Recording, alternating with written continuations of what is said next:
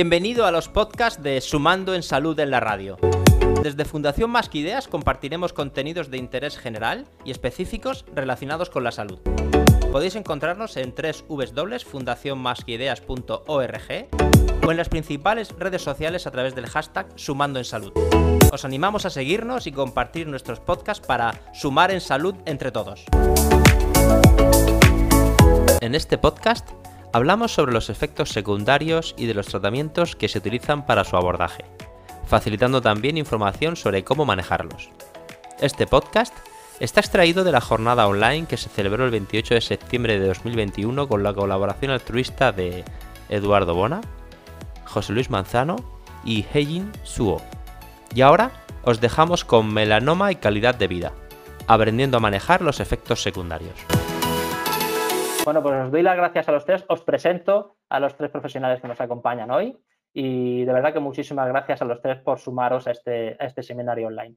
Me gustaría presentaros formalmente. En primer lugar va a intervenir José Luis Manzano. Él es oncólogo médico, es médico adjunto del Instituto Catalán de Oncología en Badalona y es vocal del Grupo Español Multidisciplinar de Melanoma. Y hoy nos va a hablar sobre cuáles son los efectos secundarios del melanoma y de sus tratamientos. Muchas gracias, José Luis. Gracias por la introducción. En segundo lugar, eh, Heijin Su es dermatóloga, eh, trabaja en el Complejo Hospitalario Universitario de Pontevedra y es miembro de la Academia Española de Dermatología y Venereología. Y hoy va a hablar de cómo cuidar mi piel si tengo un melanoma. Muchas gracias, Heijin. Gracias a vosotros. Y en tercer lugar, eh, nos acompaña Eduardo Bona, que él es enfermero especializado, especializado en oncología. Eh, trabaja, forma parte del Hospital Universitario Exeus de Barcelona y es miembro del Grupo Español Multidisciplinar de Melanoma. Y él nos va a dar tips para el manejo de los efectos secundarios en el día a día. Muchas gracias, Eduardo. Muchas gracias, Víctor. Eso es. Pues José Luis, muchísimas gracias. Yo me quito y en 15 minutos nos volvemos a ver. Todo tuyo. Vale, pues nada, hoy eh, muchas, muchas gracias, Víctor, por la introducción y por la invitación. Y, y dar, las gracias a la audiencia que está aquí presente. Y bueno, el tema que se me ha indicado son, los efectos secundarios del melanoma y sus tratamientos. Y la verdad es que lo que voy a intentar es dar pinceladas, pequeñas pinceladas de lo que es, porque en 15 minutos es, imposible, eh, sobre todo con los grandes cambios que ha habido en estos últimos años. He puesto eh, dos diapositivas de introducción. ¿De dónde venimos? Porque veníamos de una cirugía de, ya veis, 1847, una radioterapia que es meramente paliativa, y una quimioterapia que sí que hablaré, pero que hoy en día está obsoleta, a los últimos 10 años aparecen dos tipos de tratamientos, como son la terapia dirigida que veis aquí o la inmunoterapia. La terapia dirigida son medicación oral, como ya os comentaron en la sesión online de la semana pasada, eh, diferentes combinaciones de fármacos. La inmunoterapia nueva que he puesto son diferentes fármacos, más que nada no es quedarse en el nombre, sino la idea, anti-PD1, anti-CLT4, que lo vamos a ir repitiendo, pero que han cambiado mucho el pronóstico de los pacientes. Y yo creo que es importante, cuando vamos a hablar de toxicidad, porque, y sin ser farragosos, he puesto dos curvas. Esta es una curva de supervivencia libre de producción y supervivencia global. Y sí que veis la curva negra, que es la última de aquí de datos de supervivencia, que es la más baja de la quimioterapia. Y con la incorporación de todas estas moléculas, tanto la terapia dirigida como la inmunoterapia, estas curvas han subido, con datos de supervivencia muy elevados y en muchos casos eh, de forma curativa. Por eso también es muy importante valorar todo lo que es el beneficio y la toxicidad. Esa es la agenda de hoy. Hablaré de la toxicidad tanto de la inmunoterapia como de la terapia dirigida. Y ya os avanzo que los efectos cutáneos, tenemos a una dermatóloga de pro eh, en, la, ponencia, pues la mayoría de los efectos son eh, principalmente son cutáneos, tanto con la terapia dirigida como con la inmunoterapia. No quiero dejar de banda la quimioterapia porque eh, la tenemos como para uso clínico, pero ahora últimamente está eh, eh, obsoleta más que nada por los tratamientos que vamos a comentar tanto de la inmunoterapia como de la terapia dirigida tenemos un fármaco que es la carbacina, que es un fármaco, un alquilante, un citotóxico, que la verdad que ofrecía unas respuestas bajas de los pacientes y estas respuestas de esos pacientes con disminución de su volumen de enfermedad duraban muy poquito tiempo. La verdad es que no es un esquema muy tóxico, pero que destacaba principalmente por la bajada de las defensas en forma de neutropenia o toxicidad en forma gastrointestinal en forma de náuseas o vómitos, que es fácilmente controlable. Pero el problema principal es que eh, era poco eficaz. En cuanto a la inmunoterapia, ya habéis tenido la sesión de la semana anterior, pero bueno, os he puesto los nombres, pero más que nada por eso queda dos tipos de fármacos de inmunoterapia, los anti-CLT4 y los anti-PD1, o la combinación de ambos, como veis aquí, nivolumab y belimumab. La verdad es que lo que hacen estos fármacos son anticuerpos, son, se administran vía endovenosa. Y lo que hacen es, eh, tanto anti-PD1 eh, como CLT4 son dos proteínas que lo que hacen es inhibir la respuesta eh, inmunitaria. Pues si le ponemos un anticuerpo, pues lo que vamos a conseguir es que se desencadene esta respuesta inmunitaria. ¿Y qué va a hacer? Pues que los linfocitos T van a atacar las propias células tumorales, va a ir en beneficio del paciente, de forma muy resumida y rápida. Eh, os he puesto aquí los IRAES. ¿Qué son los IRAES? Pues son los efectos adversos mediados por la inmunidad. Como podéis ver, todos acaban en itis, la mayoría, y pueden afectar a cualquier órgano que se provoque toxicidad, que veis ocular, neurológica, a nivel de la piel, hepática, renal, gastrointestinal, musculoesquelética, pulmonar, cardiológica o endocrina, con sus síntomas alrededor. Y comentaremos unas de ellas detenidamente eh, eh, y sus tratamientos en su caso. Eh, ¿Qué es el mejor abordaje con estas, estas terapias nuevas de los últimos 10 años, tanto la terapia dirigida como la, pues la prevención? Eh, reconocer de forma temprana estos efectos indeseables, estos efectos tóxicos y sobre todo la educación de los pacientes. El reconocimiento ya es cosa nuestra, de la, nuestra propia formación nuestra, pero de cada los pacientes es muy importante eh, explicarles, porque muchos tratamientos, por ejemplo, como son eh, las terapias dirigidas, suceden y las toman en casa. Luego monitorizar todas esas toxicidades y síntomas, que no vayan más, con una buena anamnesis, una buena exploración clínica y con las pruebas que se requieran. Y luego ya os avanzo aquí que la mayoría de los efectos secundarios, sobre todo los graves, se tratan con corticoides, ¿vale? que también tienen unos efectos secundarios. Pero lo principal es educar tanto a lo que es el paciente como al propio médico de los posibles efectos adversos e indeseables para que no vayan a más y se puedan prevenir de la mejor manera posible. Eh, es aquí ya os he hablado que hay un montón de inflamaciones a nivel digestivo, pues aquí eh, hemos tenido que aprender a trabajar en equipo. Oncólogos, dermatólogos por la toxicidad cutánea, con los digestivos por, los problemas de diarreas gastrointestinales, con los endocrinos por los problemas que comentaremos de hipotiroidismo y con los neumólogos por los problemas de toxicidad que tenemos. Y esto nos ha llevado tiempo, pero bueno, trabajamos en equipo para mejorar eh, todas estas toxicidades. Como conceptos generales, eh, normalmente graduamos las toxicidades de 1 al 4, ¿vale?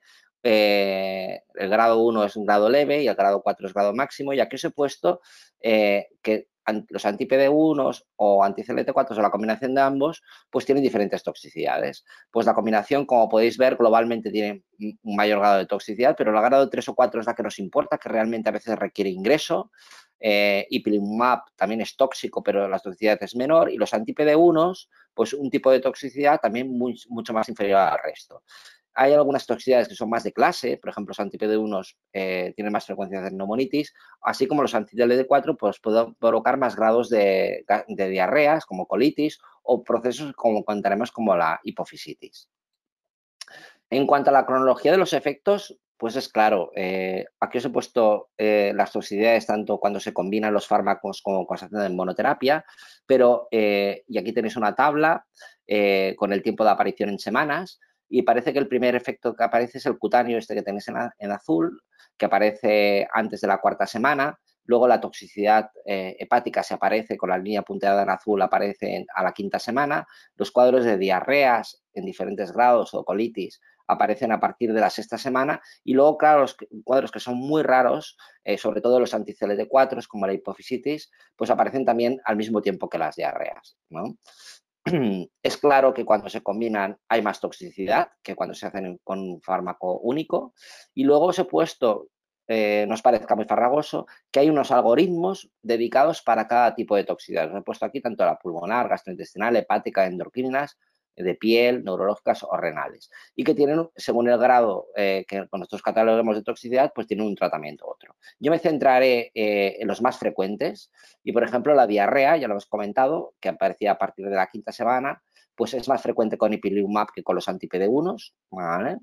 Eh, ¿Cómo se presentan? Pues con cuadros de diarreas, a veces con fiebre, con dolor abdominal o en algunos casos rectorragias, y lo que se ha de descartar, independientemente de que pensemos que es por una diarrea inmunomediada por inmunoterapia, pues se ha de descartar eh, causas infecciosas. Se hacen cultivos de heces, serologías de citomegalovirus, de infecciones, y también se valoran el grado, si no mejora, con un TAC abdominal o con una colonoscopia. Lo normal es que el tratamiento te obligue, la presencia de las, del cuadro de gastrointestinal te obligue a parar el tratamiento y eh, iniciar tratamiento con corticoides, que según el grado que sea, si es más o menos, lo hacemos vía oral o vía endovenosa. ¿vale? Normalmente, normalmente no reiniciamos el tratamiento hasta que no está recuperada la toxicidad y en algunos casos, con, incluso con el uso de corticoides, eh, no es suficiente y tenemos que utilizar medicamentos como infliximab, que son medicamentos inmunosupresores. Cuanto a la hepatitis, pues no es frecuente, aparece un 6%, un 6 en los tratamientos combinados y en monoterapia es, mínima. ¿Cómo se presentan? Bueno, normalmente están asintomáticos los pacientes y por las analíticas que hacemos antes de hacer el tratamiento, pues vemos una elevación de la función hepática. Estas son las enzimas AST y ALT de perfil. ¿Cómo se estudia? Pues con una analítica lo verías. Se ha de descartar cualquier causa infecciosa, por eso se hacen serologías de los virus de la hepatitis o de autoinmunidad. Y luego se ha de descartar otras causas, porque no siempre hemos de pensar que la hepatitis ha de ser causa del tratamiento eh, inmunológico, sino que a veces es porque hay progresión de la enfermedad.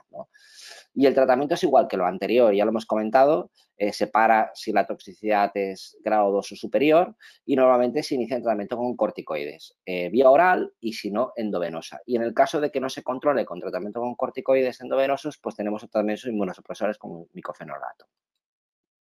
La toxicidad tiroidea es una toxicidad eh, frecuente, la mayoría se da en hipotiroidismo, ¿vale? Eh, la sintomatología es debilidad, eh, cansancio, son síntomas muy inespecíficos y más que nada lo sabemos porque a todos los pacientes entre ciclos hacemos un estudio de las hormonas tiroideas. Entonces, esto sí que es importante en cuanto a la calidad de vida porque muchos de estos pacientes han de llevar un tratamiento sustitutivo con, hormonas tiroideas. Y esto es lo que supone en sí, pero que esto no te incapacita para seguir el tratamiento habitual. Una toxicidad que puede ser grave, eh, es grave en un, en 1 o 2% de los casos, es la neumonitis. La neumonitis no es más que una inflamación a nivel pulmonar. ¿Y cómo se presenta? Pues con síntomas como tos, sibilancias son es el cierre a nivel bronquial, que aparecen pitos, dolor torácico, ahogo, fatiga y esto es fácil de, en muchos casos son asintomáticas si lo ves en las radiografías, pero en otros sí y lo confirmas con un tacto torácico, una radiografía y hoy en día con la época que estamos del COVID, pues se ha de pensar también en ello, que también lo puede probar. El tratamiento, al igual que hemos hablado de la hepatitis o de las toxicidades gastrointestinales graves, se trata con corticoides. Eh, suelen recuperarse rápidamente, pero hay casos eh, como os comentaré con unas imágenes que no, incluso a veces requieren antibióticos porque se sobreinfectan estos pacientes. Este es un caso que me ha cedido mi compañera de la doctora González Cao, de un paciente con un tumor de pulmón que fue tratado con anti-PD1, eh, creo que era nivolumab, y que lo que veis aparece unos infiltrados a nivel pulmonar que van empeorando con el tiempo y queda un, pulmón eh, como fibrótico, más que nada por el contenido inflamatorio que ha quedado residual. Pues este paciente tiene un déficit funcional respiratorio de por vida, aunque la mayoría de los casos eh, se recupera. La hipofisitis es una complicación muy rara eh, de forma global, muy rara con los anti-PD1, pero con los anticeles de 4 sí que es frecuente y se presenta con síntomas inespecíficos como fatiga, pérdida visual, dolor de cabeza, debilidad. Y es importante porque la hipófisis es una glándula que controla muchas hormonas. Como veis aquí, cuando hay la sospecha, eh, dada la inespecificidad que tiene, se hace, se hace un análisis de todo el eje hormonal que puede estar alterado y se ha de hacer de forma urgente una resonancia eh, de la hipófisis. Normalmente, eh, bueno, el, tratamiento se ha de parar, ¿vale? Y normalmente se hace un tratamiento sustitutivo dependiendo del tipo de hormonas que tenga un déficit, ¿vale? Yo he tenido casos que a, veces es muy limitado a las hormonas tiroideas o al cortisol, ¿vale? Y hay que dejarle tratamiento sustitutivo y en otros se han recuperado asintomáticamente. Esto no está contraindicado eh, de volver a hacer tratamiento. Esto es una imagen, esto es un paciente mío de consultas que llevó tratamiento con, una combinación de ipilimumab y nivolumab y que eh, debutó con, a, las, las tres semanas de haber empezado el tratamiento con una pérdida visual eh, y, fatiga y lo que se veía en la resonancia es que había una inflamación de la glándula hipófisis. Con tratamiento corticoideo él mejoró inmediatamente y bueno, a día de hoy el paciente, bueno, la verdad es que está curado y no lleva ni tratamiento sustitutivo de nada. Y he dejado para el final la toxicidad cutánea porque es la más frecuente de todas y no está muy bien detallada como pongo en los estudios. Eh, es, es la más frecuente de todas y hay pocas diferencias entre los dos anti-PD1 que hay entre nivolumab y penalizumab. Puede ser muy variable, desde dermatosis inflamatorias, enfermedades ampollares, a picor, prurito, trastornos, alteración de la pigmentación de la piel, a toxicidades muy graves. hay que reconocerlas a tiempo, ¿vale? Contar y disponer de, de, especialistas que te ayuden, como los dermatólogos, como hemos hablado al principio, para que esto no vaya más, ¿no?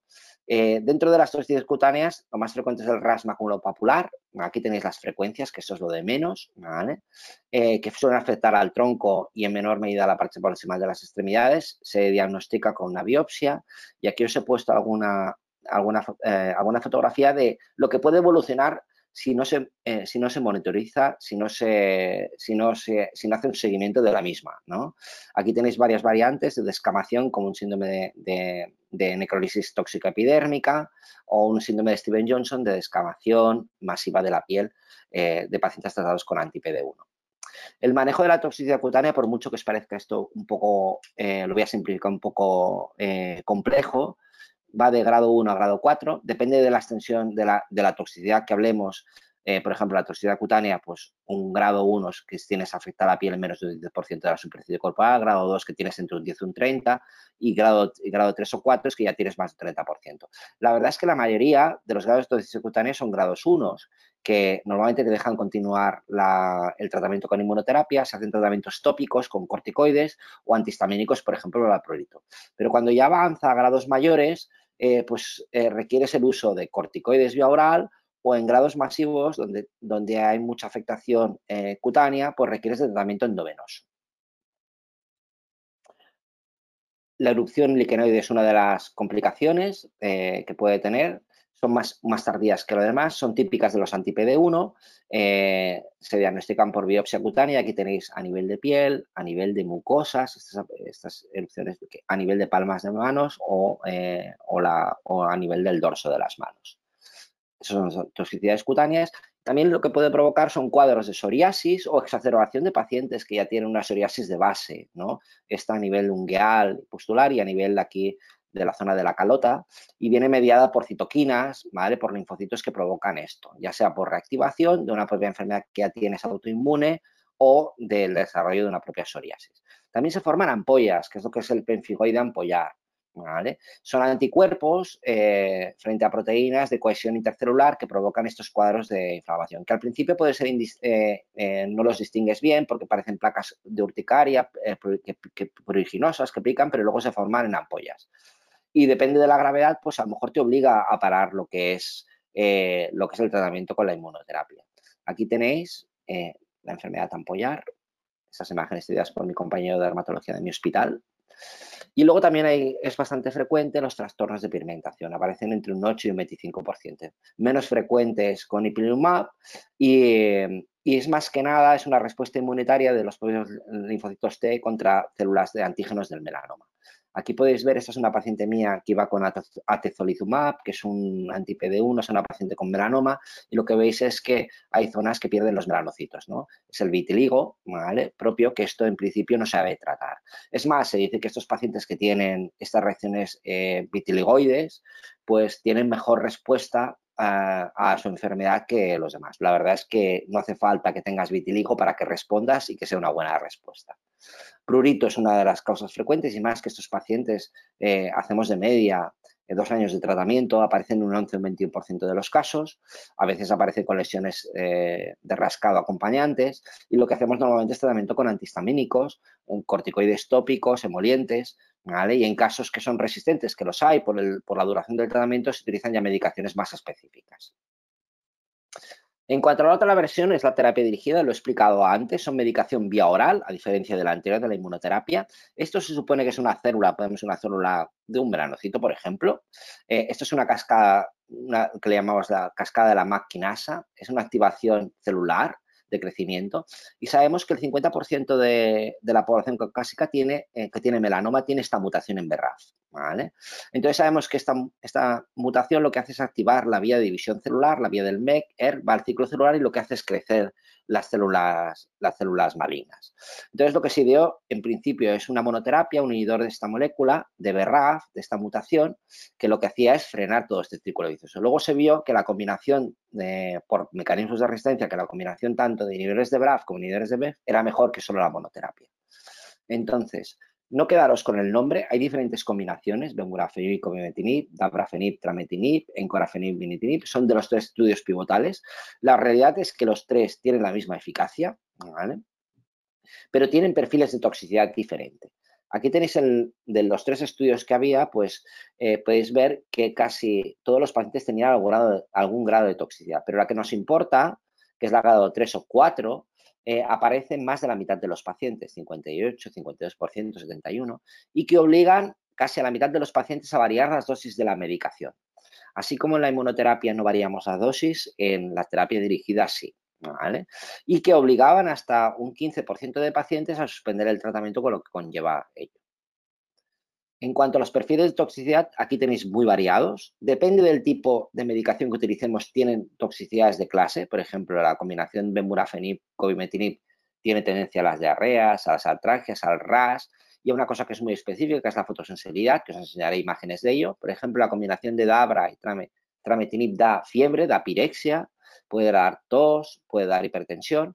Y en cambio, por ejemplo, la la combinación de Encora eh, vinimitinib tiene tendencia a hacer alteraciones hepáticas o síntomas gastrointestinales en forma de diarreas o náuseas. Entonces, lo que sí que es cierto es que la cronología de los efectos es importante porque los efectos, como son medicación vía oral, aparecen al principio, pero con el tiempo lo que quiere indicar esta, es que desaparecen. La mayoría de los tres primeros meses disminuyen en intensidad. En cuanto a la epilepsia, es uno de los efectos frecuentes de una de las combinaciones de dabrafenib y trametinib. No es más que fiebre por encima de 38 grados, ¿vale? Em, y que eh, aparece, el primer episodio puede aparecer a partir de la cuarta semana, ¿vale? Pero esto cuando pasa, pues puede tener, como ya veis, recurrencias inmediatas. ¿Vale? Aparecen en más de la mitad de los pacientes, aparecen dos o tres episodios. ¿Cómo se trata? Bueno, lo que se hace normalmente, al principio no lo sabíamos, eh, dábamos antipiréticos, tipo paracetamol, tipo antiinflamatorios, pero luego lo que es más eficaz es para durante 24 horas el tratamiento y eh, sobre todo pues tratarlo con antipiréticos, ya sea antiinflamatorios o como hemos dicho paracetamol, Em, luego, si aparece un segundo episodio, se vuelve a hacer lo mismo, se para la medicación 24 horas, se vuelve a reintroducir a las 24 horas, pero a veces necesitamos optimizar un poco el tratamiento y utilizamos corticoides vía oral. Y lo que sí que siempre hacemos es que a los pacientes les enseñamos muchísimo que la primera vez que tienen fiebre tienen que venir al hospital de día, en nuestro caso que tenemos, que, que atendemos ahí a los pacientes, para descartar cualquier causa que no sea infecciosa, aunque pensemos que puede ser de ello. En cuanto a la toxicidad cutánea, como ya veis, con la monoterapia o con la combinación de dos fármacos, pues es lo más frecuente. RAS, ya veis que aparece en una tercera parte de los pacientes, fotosensibilidad, casi con bemurafenib, hiperkeratosis, alopecia, que es caída del cabello, o aparición de tumores cutáneos, que esto aparece más en la monoterapia que con la combinación de dos fármacos, y keratosis eh, verrucoides. Aquí os he puesto un ejemplo de hiperkeratosis palmoplantar, ¿vale? Esta es creencia a nivel de las plantas de los pies. La aparición de, con el tratamiento de tumores cutáneos, esos tumores cutáneos son específicos, son queratocantomas o carcinomas escamosos que no tienen eh, tendencia a las metástasis, pero que sí que requieren una extirpación quirúrgica. Aquí una hiperkeratosis del pezón o una verruga vulgar, La fotosensibilidad es una, es una característica del fármaco bemurafenib, de esta combinación, bemurafenib con y lo que hay que hacer es utilizar, y se les enseña a los pacientes, utilizar eh, ropa de manga larga, evitar la exposición solar y cremas de protección. ¿no? He puesto una fotografía de una paciente mía con la exposición solar, eh, hizo toda esta reacción cutánea, o aquí podéis ver la marca de las propias sandalias que llevaba al tocarle el sol, al llevar esta combinación. Y luego hay diferentes grados de rasma copapular, os he puesto aquí varios, que eh, el tratamiento pues, es emolientes, como hemos dicho anteriormente, o corticoides tópicos, o si tienen prurito, pues darle antihistamínicos. Y en los casos ya que son muy graves, pues eh, corticoides vía oral, o en casos que son extremos, como los que hemos enseñado antes de descamación masiva, pues corticoides endovenosos. Y esta es mi última diapositiva. Eh, como conclusión es que las toxicidades por los nuevos tratamientos, como podéis ver, son muy frecuentes, no son graves, pero la mayoría son leves, pero, pero están presentes. Es importante conocerlas desde la parte médica, pero también eh, desde la parte del paciente, por lo que se requiere una educación sanitaria muy importante. Y que para todo eso necesitamos un manejo multidisciplinar, ya hemos comentado, digestólogos, para la mejora de todos estos síntomas. Yo creo que esta es mi última diapositiva, ¿vale? Esta es la vista de alto de mi hospital, ¿vale? Y bueno, muchas gracias por la atención a todos. Pues José Luis, muchísimas gracias a ti por, el contenido de, de, tu ponencia y por ajustarte a los tiempos. Ya sé que has ido ahí casi corriendo, pero muchísimas gracias por, por tu contenido. Y ahora vamos a dar paso, por favor, a Gellín. Si quieres, José Luis, desconectar la cámara y el micro y ahora en un rato te volveremos a llamar para la parte de, dudas. Y vale. Ahí estás, si puedes conectar tu... Ahí estás. ¿Nos escuchas bien? Sí. Eso es también a ti. Si puedes, si quieres darle a compartir y... Nada, y adelante, Gellín. Muchísimas gracias. Yo me desconecto. Ahora en un rato te vuelvo a ver. Hasta ahora. Vale. Bueno, buenas tardes a todos. Eh, mi nombre es Gellín, soy dermatóloga del Complejo Hospitalario Universitario de Pontevedra y me gustaría dar las gracias por la oportunidad de participar en este, en este ciclo de seminarios. y en los siguientes minutos vamos a hablar de cómo podemos cuidar nuestra piel si nos han diagnosticado un melanoma. Ah, no me pasa la diapositiva. Aquí, perdón. Ah, ahí está, sí. Vale. Bueno, la piel, eh, como ya sabemos, es el órgano más extenso del cuerpo humano. En un adulto medio puede ocupar una superficie de hasta casi dos metros cuadrados y eh, pesar hasta cuatro kilos. Y es el órgano que tiene una mayor superficie de contacto entre el cuerpo humano y el ambiente, y el ambiente externo. Cumple una serie de funciones muy importantes. El primero de ellos sería como órgano protector o barrera frente a agentes externos, la deshidratación o la radiación ultravioleta. También cumple un papel importante como órgano inmunitario y además la piel es capaz de reparar lesiones, no solo lesiones físicas como por ejemplo cortes o heridas, sino reparar lesiones producidas por la radiación ultravioleta. También cumple una función termorreguladora, también además eh, tiene un papel importante en la, en la síntesis de vitamina D y por supuesto tiene un papel muy importante en la comunicación interpersonal. Y ahora si nos centramos en el motivo de la charla sería cómo podemos cuidar nuestra piel si nos han diagnosticado un melanoma. Pues podemos diferenciar tres escenarios en los cuales se nos pueden presentar eh, dudas al respecto. El primero de ellos sería la cirugía y en concreto las cicatrices. Las cicatrices eh, van a depender sobre todo de la técnica quirúrgica y de los factores relacionados con el propio paciente, como por ejemplo la edad, la etnia, el consumo de tabaco o alcohol, la presencia de enfermedades concomitantes o la toma de determinados fármacos. ¿Y cómo podemos realizar el cuidado de las cicatrices? Pues en el posoperatorio inmediato lo adecuado será hacer una cura diaria de la herida quirúrgica con suero fisiológico o con una solución jabonosa y en los meses siguientes a la intervención eh, se pueden utilizar geles o apósitos de silicona que ayudan a reducir la tensión de la cicatriz durante la fase del remodelado. ¿Y qué podemos decir sobre el linfedema? Pues es una complicación que puede ocurrir tras determinados procedimientos, como por ejemplo la biopsia selectiva del ganglio centinela o tras linfadenectomía, y es una complicación que es más frecuente cuando se realizan este tipo de técnicas en el miembro superior, eh, perdón, el miembro inferior con respecto al miembro superior. Y tiene eh, una serie de consecuencias, como por ejemplo la limitación funcional, el mayor riesgo de infecciones y un impacto psicosocial evidente. El tratamiento generalmente incluye medidas como el drenaje linfático manual, las medidas de compresión, eh, diferentes ejercicios de rehabilitación, en algunos casos la cirugía y, por supuesto, los cuidados de la piel. Si nos centramos en las preguntas que nos pueden surgir, como en cómo cuidar nuestra piel durante el tratamiento antineoplásico, pues como acaba de decir el doctor Manzano, eh, estos tratamientos tienen efectos secundarios, efectos adversos que pueden afectar tanto a la piel como a los anejos, como el pelo y las uñas. El tratamiento antineoplásico incluye el tratamiento sistémico y la radioterapia. Y el, tratamiento sistémico, bueno, pues la quimioterapia convencional, como bien ha dicho el doctor Manzano, está prácticamente obsoleta, pero bueno, nos centramos sobre todo en las nuevas terapias. Y estas nuevas terapias, como se acaba de comentar, pueden provocar cambios en la piel muy frecuentes, como por ejemplo la fotosensibilidad, el vitíligo, el picor en la piel y múltiples erupciones de distinta índole, incluso tumores cutáneos, como se acaba de mencionar. Y los cambios en las uñas o en el pelo pueden ser en forma de fragilidad ungueal o uñas quebradizas, eh, que salgan lesiones inflamatorias en los pliegues alrededor de las láminas, eh, pérdida de cabello, cambios eh, incluso en la forma o el color del pelo. Este es un ejemplo de un tumor queratinizante secundario a uno de estos tratamientos. Aquí podemos ver otro ejemplo, como bien se ha comentado anteriormente, son lesiones hiperqueratóxicas generalmente dolorosas que sitúan en zonas de roce o presión que recuerdan a callosidades. Otras lesiones serían eh, cambios en la pigmentación de la piel, como por ejemplo eh, lesiones de aspecto vitiligoide. Aquí podemos observar un ejemplo de cambios en el color o en la textura del pelo. Cambios en las uñas, vemos que se despegan del lecho ungueal, que aparecen lesiones inflamatorias que pueden ser dolorosas y bastante molestas en los pliegues, en los pliegues.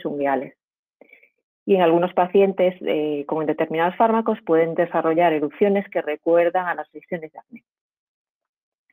Y la radioterapia también puede provocar efectos secundarios en la piel de manera aguda en forma de enrojecimiento y descamación en grados variables, pero pueden aparecer también reacciones tardías, incluso meses o años después, sobre todo en forma de cambios en la pigmentación, pero también pueden producirse neoplasias o tumores secundarios.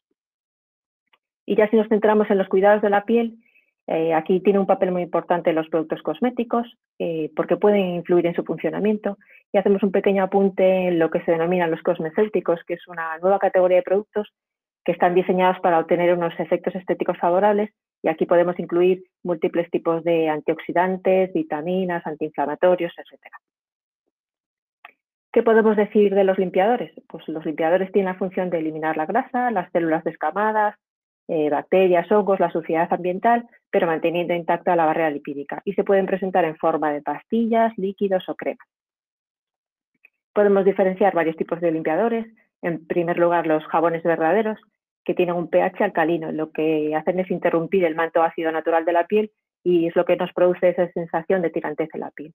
Otro tipo de limpiadores serían los Signet, que en realidad son detergentes sintéticos que tienen un menos de un 10% de jabón y tienen un pH muy similar al de la piel y son los que menos dañan la barrera cutánea. Y luego los Combar, que son una combinación de los dos anteriores. Y los limpiadores van a tener características exclusivas en función de los aditivos especiales que lleven, como por ejemplo fragancias, espumantes, antibacterianos, exfoliantes químicos, etc. En cuanto a los hidratantes, podemos diferenciar los hidratantes oclusivos y los productos humectantes. Los hidratantes oclusivos lo que hacen es retrasar la pérdida de agua por evaporación a través de la piel. Y aquí tenemos mm, distintos tipos de aceites, ceras, siliconas, etcétera, y el más conocido y el que tiene mayor poder oclusivo es la vaselina. Y entre los productos humectantes lo que lo que hacen es hidratar la piel atrayendo el agua de los tejidos más profundos.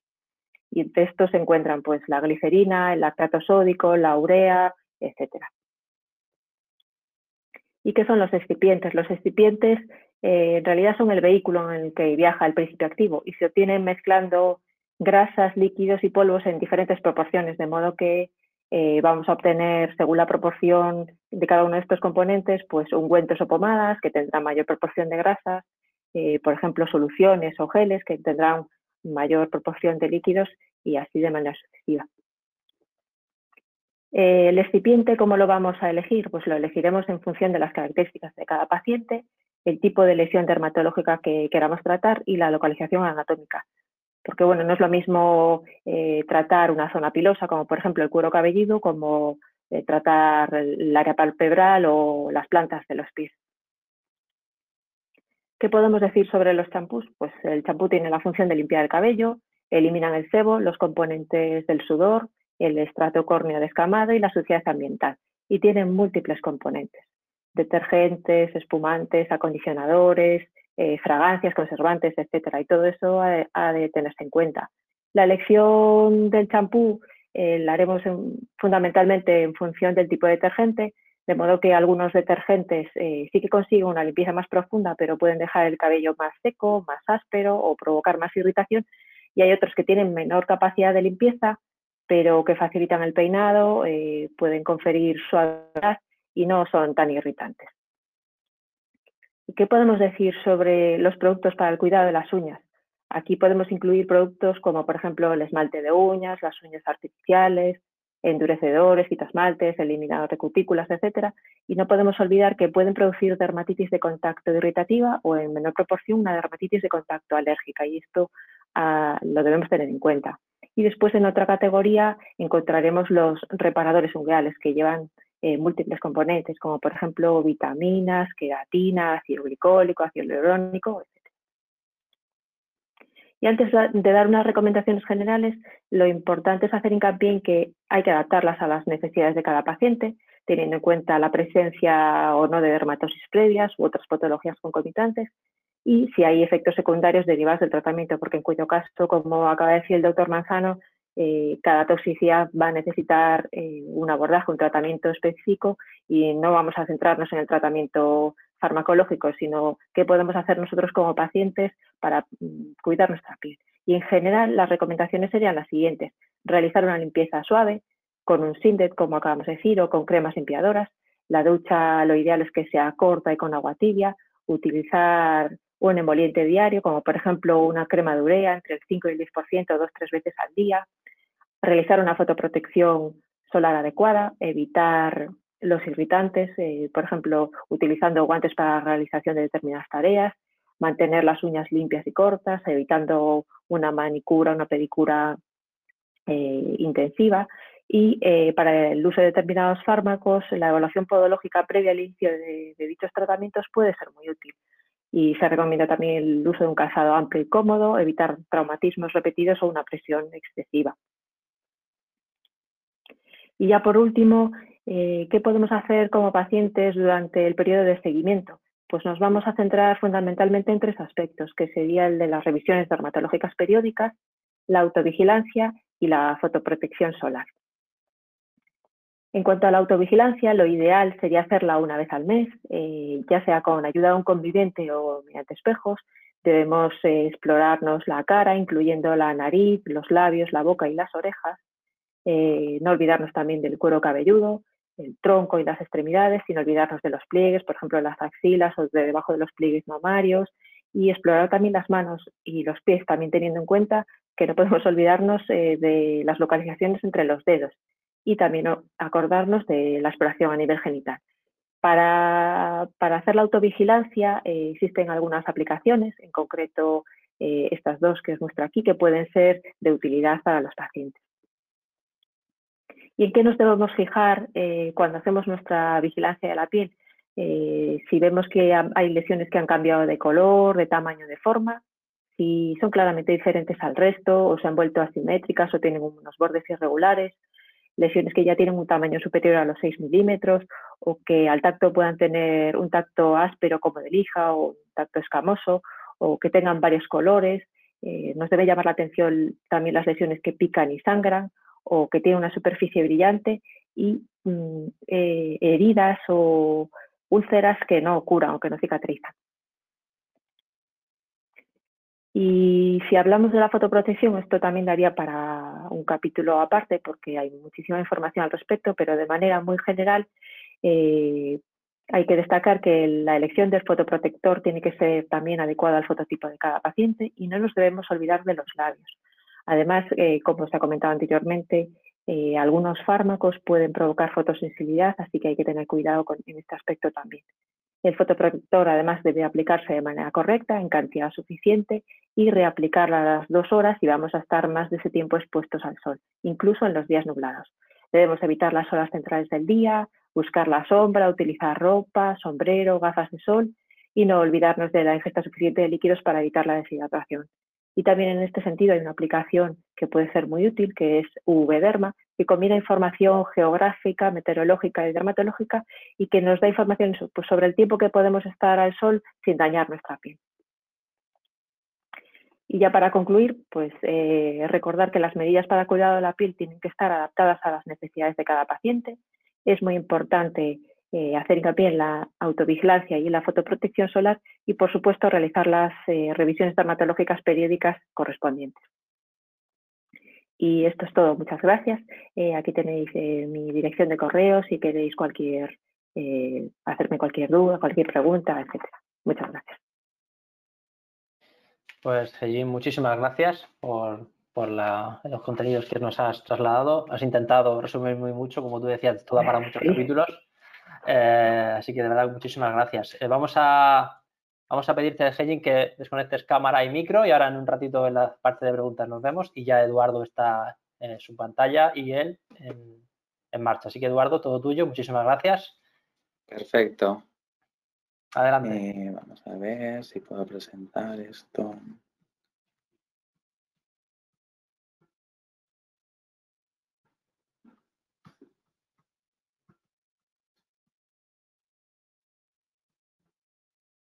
Un segundito, ¿eh? que no sé cómo, no puedo verla ahora para presentar. Un segundín. Sí. Lo estamos viendo, ¿eh? Sí, lo que pasa es que me gustaría ponerlo en pantalla completa para que se viese un poquito mejor. Si lo tienes, el botoncito que tienes justamente. Sí, lo sé, lo sé. Lo que pasa es que, no lo veo porque me lo ah, tapa. vale, vale, vale, ahora perfecto. Genial. gracias, gracias, Eduardo. Bueno, pues mi nombre es Eduardo Bona, soy enfermero de ensayos clínicos, trabajo en el Hospital Universitario Quirón de Seos, ¿vale? Y os voy a ofrecer una serie de consejos prácticos, pues bueno, a la hora de tratar estos efectos secundarios que bien pueden surgir derivados de los tratamientos de quimioterapia, como han, que como han comentado los doctores anteriormente están un poquito obsoletos, o bien los tratamientos de inmunoterapia o, bien terapia dirigida, ¿vale? Eh, para entender un poquito la inmunoterapia, pues bueno, eh, ha supuesto un gran avance en el tratamiento del melanoma, ya que ha permitido mejorar mucho las expectativas de vida con respecto al pronóstico de la enfermedad y además ha permitido mejorar la calidad de vida, ya que, bueno, a nivel de efectos secundarios son mucho más llevables que los de la quimioterapia. Para entender un poquito el funcionamiento, pues bueno, la inmunoterapia eh, actúa activando el sistema inmunológico para que, bueno, se ataque, digamos, digamos, a las células tumorales, perdón. Bueno, para que ataque a las células tumorales, ¿vale? Y entonces, pues bueno, aunque esta respuesta inmune eh, a veces es un poquito superior, pues lo que produce es una serie de efectos secundarios que detallaremos a continuación, ¿vale? Eh, en cuanto a las toxicidades más comunes, pues bueno, eh, las que más habitualmente se dan son el RAS cutáneo, ¿vale? Eh, con unos porcentajes que varían entre aproximadamente el 2% y el 32%. El hipotiroidismo más o menos varía entre un 4,7% y un 9%, dependiendo del tipo de inmunoterapia que se aplique. Y en cuanto a la diarrea, es quizás el, bueno, el efecto secundario más habitual, ¿vale? En cuanto a las hepatitis, como bien han comentado el doctor Manzano y la, doctora anteriormente, pues bueno, son menos habituales, igualmente que la hipofisitis, ¿vale? Uno de los, eh, de los efectos secundarios más habituales es la astenia, eh, bueno, que es la sensación de falta de energía o de vitalidad mantenida y percibida en reposo y que se incrementa con el ejercicio físico. Es un síntoma muy habitual, ¿vale? Y bueno, como consejos en el, en el tratamiento de la astenia, eh, es muy importante, bueno, pues desarrollar una rutina diaria para no repetir tareas y priorizar nuestras actividades, sobre todo las que son más imprescindibles, como pueden ser el aseo, vestirse, comer y en el caso de que no seamos capaces de realizar estas actividades, delegar en, nuestros familiares o bien amigos. Eh, planificar bien los tiempos de descanso, eh, centrarse en las tareas que uno realmente disfruta y planificar las actividades sociales, sobre todo para eh, los periodos de más energía. ¿vale? Muy importante ir alternando actividades que requieran mucha energía con otras que no la requieran. Hablaremos también de las toxicidades cutáneas más comunes, que bueno, realmente es repetir un poco lo que han comentado los doctores anteriormente, pero bueno, yo os daré una serie de consejos para tratar de identificar o bien poder tratar ambulatoriamente en nuestro domicilio estas toxicidades, ¿vale? Como toxicidades cutáneas más comunes nos encontramos el, el ras maculopapilar, Eh, menos común, pero no por ello menos importante, la mucositis. Eh, toxicidades gastrointestinales comunes son la colitis, la pancreatitis, la hepatitis y la diarrea. La que es más habitual, afortunadamente, es la diarrea. Toxicidades gastrointestinales menos frecuentes y que están más bien asociadas a tratamientos de quimioterapia, que como bien hemos dicho, ahora mismo están un poquito en desuso, son el estreñimiento y las náuseas y los vómitos toxicidades del sistema respiratorio como la neumonitis o toxicidades endocrinas que la más habitual es el hipotiroidismo, como bien antes han comentado. En cuanto al ras cutáneo, eh, bueno, se trata de un eritema en forma de pápula, solución cutánea, y entonces los consejos irán encaminados a evitar irritantes, eh, la exposición al sol, utilizar emolientes y gel de ducha de pH neutro, y la valoración y el tratamiento médico si no mejora, sobre todo con corticoides, ¿vale? Eh, es muy importante acudir al oncólogo y el oncólogo valorará si es necesaria una valoración por el equipo de dermatología. En cuanto a la mucositis, bueno, eh, cosas muy importantes a la hora de la prevención es hacer enjuagues con agua de bicarbonato unas tres veces al día, antes del cepillado para evitar que nos quede pues, mal sabor de boca, porque el, bicarbonato no es agradable al gusto. Eh, una buena higiene bucal y un cepillado correcto después de las comidas. Se recomienda usar cepillos de cerdas suaves, ya que los cepillos que son así de cerdas un poquito más duras, al tener la boca un poquito más frágil, las mucosas mucho más sensibles, es más fácil que produzcan, digamos, ulceritas en la boca. Evitar el uso de colutorios con alcohol, ya que pueden, eh, digamos, incrementar esta sensación de escozor y de dolor en las ulceritas. Y una correcta hidratación de la mucosa oral y uso de vaselina para, los, para hidratar correctamente los labios. Eh, consejos para el manejo de la mucositis de manera ambulatoria son la solución de mucositis, que es una solución que normalmente es una fórmula magistral que podemos encontrar en los hospitales, que lleva un poquito de lidocaína y lo que hace es, bueno, calmar un poquito este dolor y ayudar a, cicatrizar un poquito más rápido estas úlceras. También el uso de micostatin, que es un, antifúngico eh, que se utiliza en el caso de aparición de hongos. Son como unas pequeñas manchas blanquecinas que suelen aparecer pues, en la lengua o en la mucosa oral. Como bien hemos comentado, si estos síntomas no mejoran, es muy importante acudir al oncólogo para que valore un poquito si es necesario algún tratamiento un poco más intenso.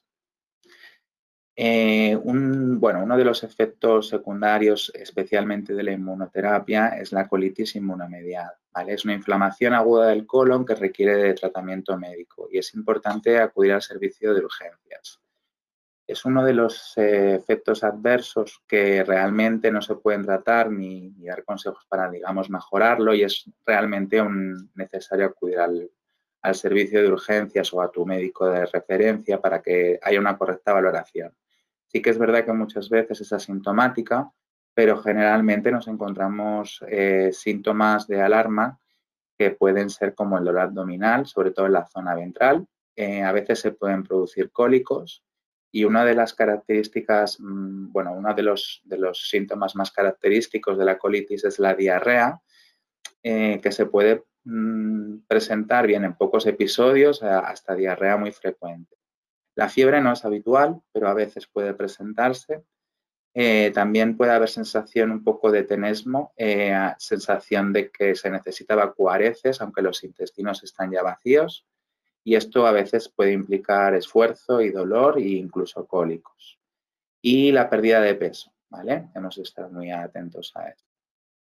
En cuanto a consejos prácticos a la hora del manejo de la colitis, importante comer pequeñas cantidades de alimento a lo largo del día, beber bastante agua en pequeñas cantidades repartidas durante el día, alimentos ricos, eh, evitar los alimentos ricos en fibra. ¿Por qué? Porque al tener diarreas lo que tenemos que hacer es evitar un poco la motilidad intestinal. Entonces evitaremos alimentos que sean derivados del salvado de trigo, las judías, las nueces, las semillas, también evitaremos alimentos grasos, fritos y salsas. Eh, muy importante, limitar los productos lácteos en el caso de intolerancia a la lactosa.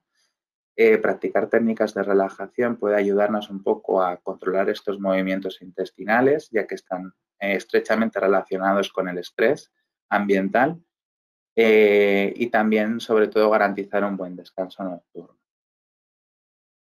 La pancreatitis inmunomediada es una inflamación aguda del páncreas que eh, afortunadamente no es, no es habitual, ¿vale?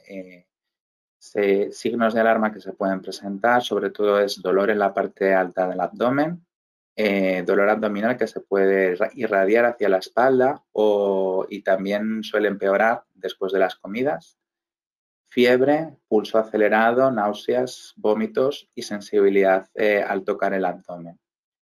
Eh, muy importante, bueno, matizar que es una urgencia médica y requiere de tratamiento médico, ¿vale? Normalmente se suele instaurar con una hidratación continua vía endovenosa y el uso de corticoides y antibióticos para cubrir profilácticamente e incluso apoyo nutricional si el oncólogo o el médico de referencia lo considera necesario.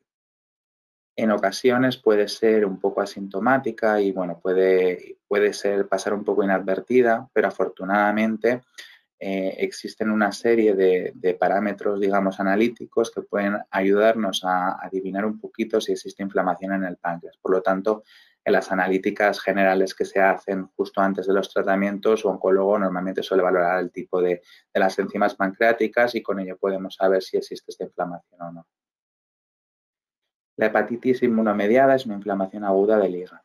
Eh, el hígado es un, bueno, puede pasar inadvertida la, hepatitis, ya que en muchas ocasiones, pues bueno, solo puede verse, digamos, manifestada por el incremento de las, transaminasas, ¿vale? En ocasiones sí que hay signos de alarma. Estos signos de alarma eh, son muy variados. Van desde el color amarillento en la piel y los ojos, que es la ictericia, la hinchazón, la hinchazón y dolor abdominal eh, y en las piernas y en los tobillos, Picazón en la piel, la picación en la piel que se produce por el acumulamiento de la bilirrubina en sangre, la orina de color oscuro, que precisamente es por la presencia de bilirrubina en, sangre, en orina, el color pálido de las heces, eh, a veces incluso un poquito blanquecinas, fatiga crónica, náuseas o vómitos. Muy importante matizar también que es una urgencia médica y que requiere tratamiento médico y farmacológico. ¿vale? Eh, como hemos comentado antes, se valorará una vez eh, se acuda al centro, de, al centro médico si es necesaria la instalación de, bueno, de tratamiento con corticosteroides, antibióticos, hidratación y apoyo nutricional según el grado. Hablaremos también de la diarrea, ¿vale? Consejos prácticos a la hora del manejo de este efecto secundario. La diarrea se presenta muy habitualmente tanto con tratamientos de quimioterapia como de inmunoterapia. Eh, muy importante hacer dieta astringente que, esté, se base básicamente en el uso de, pues de, carnes a la plancha, pescados a la plancha, sobre todo evitar lo que son las frutas y las verduras, ya que, bueno, llevan, llevan mucha agua y entonces lo que hacen es aumentar la motilidad intestinal Sí que es muy importante hidratarse y beber mucha agua eh, durante todo el día para evitar la deshidratación, ya que la, diarrea hace que perdamos muchos electrolitos a la hora de ir al lavabo. Eh, evitar alimentos ricos en, fibra que favorezcan la motilidad del tránsito intestinal, eh, como hemos comentado anteriormente. Evitar alimentos grasos o fritos y las salsas, como pueden ser la mantequilla, la margarina o la crema espesa limitar productos lácteos si se tienen intolerancias y, bueno, se recomienda el uso de loperamida si es necesario y la manera de tomarlo es con dos comprimidos al inicio de la diarrea y un comprimido más tras cada deposición hasta un máximo de ocho comprimidos. También eh, otra manera de tomarlo es justo antes de las comidas para evitar que, bueno, eh, la motilidad intestinal se vea incrementada por esta ingesta y entonces eh, paremos un poquito lo que es la diarrea. En cuanto al estreñimiento, eh, consejos prácticos, pues bueno, eh, todo lo contrario, básicamente, eh, dieta rica en fibra, pero sí que es muy importante el tema de la hidratación, tanto en el estreñimiento como en la diarrea, ¿vale? También el, hecho de beber mucha agua nos ayudará, por ejemplo, a que se, pues, ablanden un poquito las heces, ¿no? Si tenemos un poquito de, digamos, de oclusión, pues hará que se, que se ablanden un poquito y se van con más facilidad. ¿Vale? Eh, evitar también los alimentos grasos o fritos, igual que anteriormente. Se recomienda la realización de actividad física, ¿vale? Eh, y bueno, en el uso de, en el caso de que no, de que no podamos hacer, digamos, con medidas de este tipo, podemos siempre recurrir a la crema de magnesio, ¿vale? Es medicamento, ¿vale? Que es hidróxido de magnesia, que lo que hace es favorecer el tránsito intestinal. Generalmente se puede obtener en la farmacia sin receta médica. En el caso de que la crema de magnesia eh, no sea efectivo al 100%, se puede recurrir al uso de enemas si todo esto no funciona. Hablaremos también de las náuseas y los vómitos, eh, sobre todo porque aunque son bueno, efectos secundarios que se presentan habitualmente con los tratamientos de quimioterapia, que es importante bueno, matizar un poco el manejo de ellos en el caso de aparición para tener una serie de, tips ¿no? a la hora de su manejo. Muy importante comer pequeñas porciones, ¿vale? Durante todo el día, alimentos que sean fáciles de ingerir, ¿vale? Eh, y evitar sobre todo que sean alimentos muy grasos, ¿vale? A menos que, bueno, alimentos eh, bajos en grasa, a menos que las grasas eh, causen malestar estomacal, ¿vale? Los alimentos ácidos o agrios pueden ser más fáciles de retener. Sobre todo intentar evitarlos si se tienen llagas en la boca, porque pueden, digamos, empeorarlas. muy importante, descansar tranquilamente, sentado en postura recta durante al menos una hora después de cada comida eh, también comunicarse con el equipo de atención oncológica y que, bueno, que estén informados de que se han presentado estas náuseas, ya que existen muchos eh, medicamentos que pueden, pueden ayudar, digamos, a paliarlas, ¿vale? Muy importante, si se recetan eh, tratamiento antiemético para evitar las náuseas, que se tome al primer indicio de ellas para ayudar a prevenirlo, no esperarnos a que aparezca. Eh, bueno, hemos de tratar también de evitar comidas favoritas cuando hay náuseas, básicamente porque podríamos encontrar estos alimentos poco atractivos a cuando se termine el tratamiento, ya que se pueden llegar a asociar a estas náuseas, aunque no estén estrechamente relacionados. Eh, sobre todo, intentar eh, beber líquidos fríos y transparentes que sean mucho más fáciles de tolerar eh, también está, bueno, es muy recomendable el uso de, digamos, de helados o gelatinas y caramelos de menta que ayudan a eliminar el mal sabor de boca cuando ha habido vómitos. Ingerir alimentos fáciles de digerir, tales como el pan tostado o las galletas. Intentar comer comidas frías o a temperatura ambiente para que el olor y el sabor sean más leves. Eh, sobre todo intentar comer alimentos que, nos gusten y nos apetezcan, eh, básicamente pues porque ya que tenemos náuseas intentemos, digamos, satisfacer nuestras necesidades, pero esto sobre todo es importante hacerlo cuando no haya náuseas, ¿vale? Porque si no puede suceder lo que hemos comentado anteriormente. Si las náuseas solo se presentan entre comidas, mantener el estómago ocupado, porque muchas veces eh, pensamos que el hecho de no comer va a hacer que tengamos menos náuseas, pero más bien es todo lo contrario. Hemos de tratar de evitar de saltarnos comidas o meriendas y es preferible que hagamos pequeños bocados durante todo el día, como pueden ser batidos, frutos secos, fruta, etc. Durante los días de quimioterapia, hacer comidas o meriendas ligeras antes del tratamiento. No, el hecho de hacer un tratamiento de quimioterapia no nos tiene que llevar al hecho de pensar de que no sea de comer, puesto que generalmente se proporciona un tratamiento preventivo antiemético antes de la administración de la quimioterapia. Hablaremos también de la neumonitis inmunomediada o por radioterapia, que es una inflamación de los pulmones. Eh, puede ser causado como efecto secundario tanto de la inmunoterapia o como de un tratamiento radioterápico. ¿vale? La fiebre suele ser un efecto secundario de los medicamentos de inmunoterapia que funcionan estimulando el sistema inmunológico de nuestro cuerpo, ¿vale? Para evitar, bueno, para tratar de atacar las células tumorales, pero en ocasiones puede atacar células normales y en este caso del tejido pulmonar, como pueden ser eh, los pulmones, y con ello producir una inflamación aguda que se denomina neumonitis. Es una bueno, es un efecto secundario que puede llegar a ser grave y poner en peligro la vida. Eh, puede ocurrir en cualquier momento del tratamiento, incluso después de que éste haya terminado.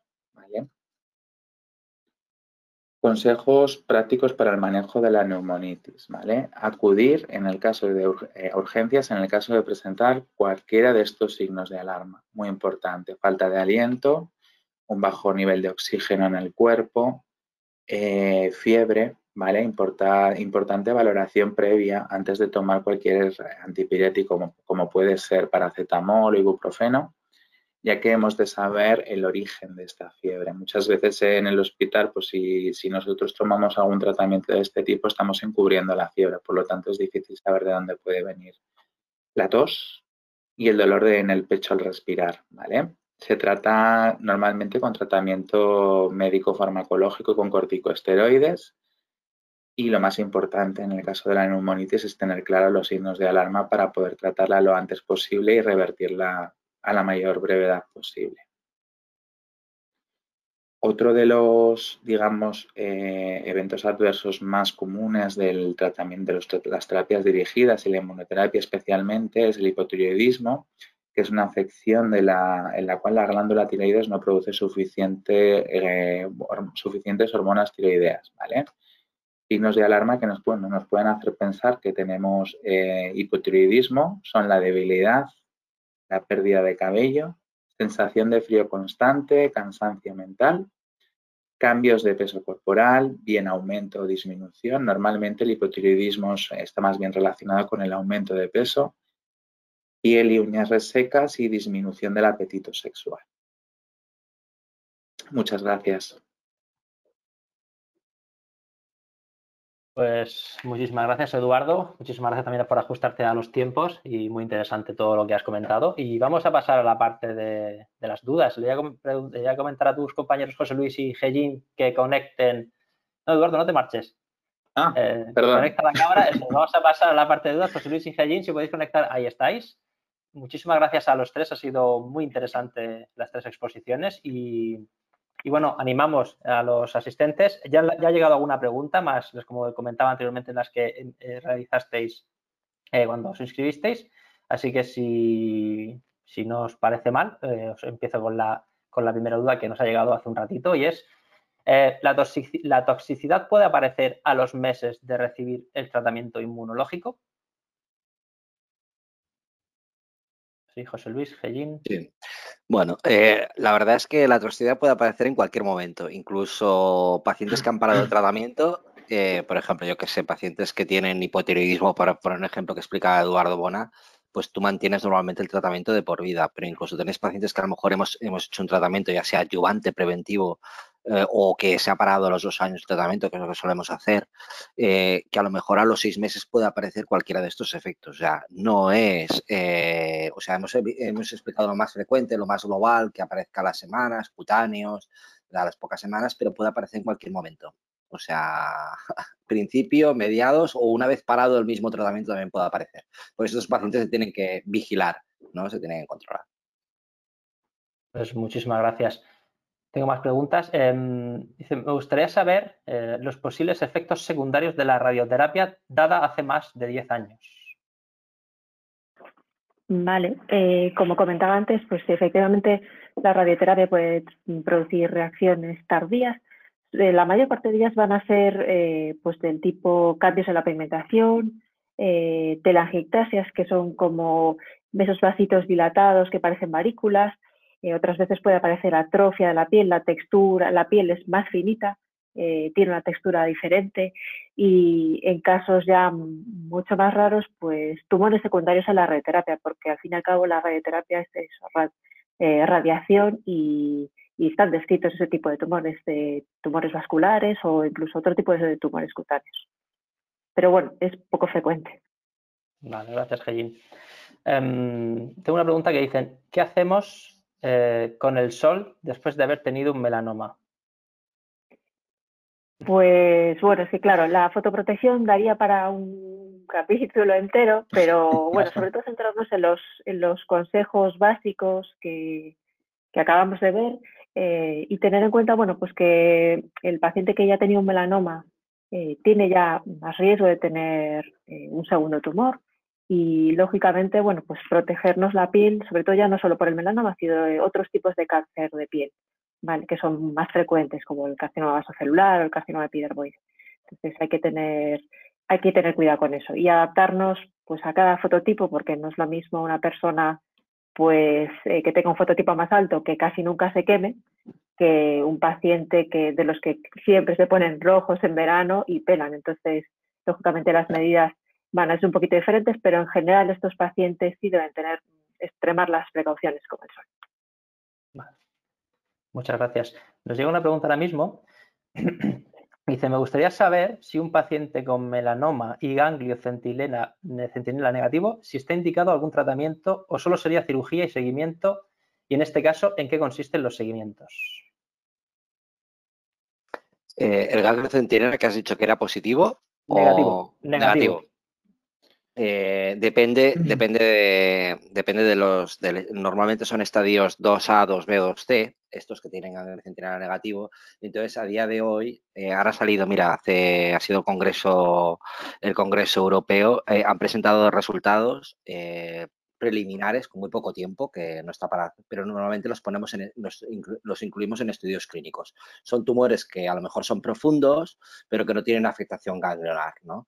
Entonces, a día de hoy, si tengo que contestar por los resultados preliminares que han sacado, hemos de esperar más tiempo porque eh, hay, hay tres estudios paralelos que solo tenemos resultados de unos y de muy poco seguimiento, pero normalmente lo que hacemos es incluirlos en ensayos clínicos porque son pacientes eh, que son de riesgo por la profundidad, ¿vale? Que también va en relación con la metástasis en sí mismo, O sea que a día de hoy, eh, si se puede incluir en un estudio clínico, lo mejor que se puede hacer siempre que sean tumores profundos, ¿vale? Que sean estadios 2B, 2C, que a veces son incluso peores que estos, que estos pacientes que tienen ganglio centinela positivo.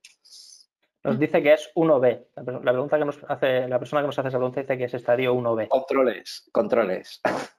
Controles. Perfecto, pues muchísimas gracias. Em, tengo una pregunta eh, curiosa, porque has hablado, Gellín, de alguna aplicación, de alguna app, y, preguntan, eh, dice, ¿hay alguna aplicación similar a las que se utilizan para los alimentos que nos ayuden a escoger tantos shampoos, geles, cremas, etcétera, etcétera? Claro, eh, yo en principio desconozco que haya una específica para este perfil de pacientes que les puedan decir eh, en cada caso qué tipo de gel, champú, eh, productos para las uñas, etcétera.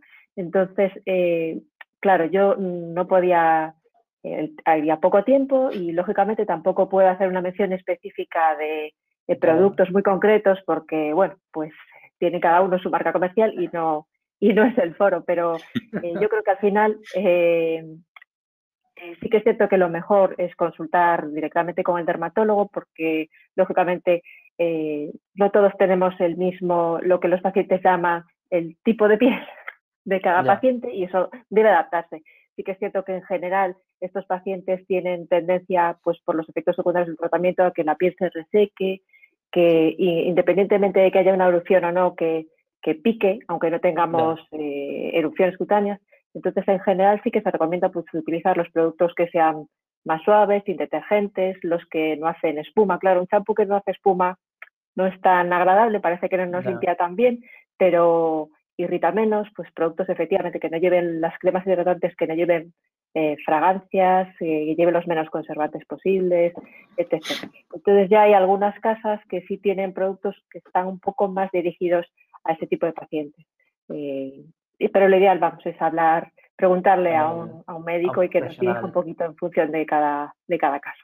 Eso es, es que nos comentaba esta persona que ha entrado un poco en pánico con, con todas las cremas, eh, que no sabe muy bien al final cuál, a cuál escoger, ¿no? Eh, por ahora que yo sepa no existe esa aplicación, pero bueno, es una buena idea. Eh, em, nos queda muy poquito tiempo porque ya estamos casi sobre la hora, pero voy a lanzar una pregunta más. Después de ser extirpado el ganglio inguinal por un melanoma maligno, quisiera saber si, si ante otra adversidad tengo menos defensas.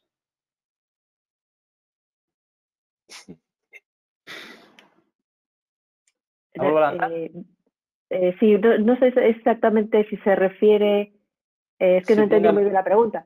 Dice, si después de ser extirpado el ganglio inguinal por un melanoma maligno en este caso, quisiera saber si, si, ante otra posible, otra adversidad, otra enfermedad, y tener menos defensas para poder, para que mi cuerpo reaccione mejor a la enfermedad. bueno, yo creo que puede también comentar el doctor Manzano, pero en principio si ha sido una biopsia de ganglio centinela, no es lo mismo que una linfadenectomía. Yo creo que igual la pregunta viene en relación a el comentario que hice, que hay mayor riesgo de infecciones cuando se, hacen ese tipo de procedimientos. El riesgo de infecciones me refería sobre todo eh, a, pues yo creo que eso se les insiste mucho a los pacientes, por ejemplo, a los pacientes de cáncer de mama que se les haya hecho una linfadenectomía, que no te hagan la analítica en el brazo donde te han hecho la linfadenectomía. Eh, la cuidado con manicura o procedimientos agresivos en ese brazo, pues porque al final, eh, si nos, ha hecho, nos, han hecho una linfadenectomía, pues lógicamente eh, esa puerta de entrada la tenemos, por así decirlo, desprotegida, pero es más el riesgo de, pues, de infecciones locales o ya muy raro, pues que una infección sistémica que tenga una puerta de entrada en esa extremidad, pues podamos estar más expuestos. Pero en general, yo creo que ahora la tendencia a lo mejor es hacer menos linfadenectomía, salvo en casos concretos, y por una biopsia selectiva de ganglio centinela, eh, no creo que exista eh, ese riesgo. Pero bueno, el doctor Manzano igual puede hacer algún comentario al respecto. Bueno, yo no sé, yo no sé si va referido a lo que tú dices o realmente, si realmente por estirparle un ganglio tener una recaída ganglionar, el paciente, a ver, pues de base eh, tiene menos defensas. Numéricamente seguro que las defensas las tiene igual que cualquier persona. Lo que pasa que yo creo que, y más en el melanoma, probablemente eh, el haberse tiene más riesgo de, tener un segundo melanoma o tener, y eh, seguro que su mecanismo de inmunidad también está alterado. Eh, probablemente por eso tiene más riesgo que la población normal. Eh, pero eso no quiere decir que uno lo tenga. Lo que tendrá que hacer es, oye, hacer los seguimientos con dermatología, con oncología, o con quien le toque, si tiene que hacer un tratamiento preventivo posterior, ya sea por radioterapia o lo que sea, pues que lo haga. Pero realmente es que basalmente, no lo podemos decir, pero probablemente tienen estos pacientes tienen un mecanismo de inmunidad alterado, por eso tienen más frecuencia de tener tumores que, la población normal. Eh, que vayas a tener un segundo tumor, esos son factores de riesgo y por eso se hacen las vigilancias y los controles. No sé si venía a complementarlo a lo que había dicho sí. ¿no? Yo creo que se ha quedado claro en todas vuestras respuestas. Una última pregunta, porque creo que, que es importante, interesante, y ya con esto finalizamos. ¿El sistema circulatorio sufre efectos secundarios con la inmunoterapia?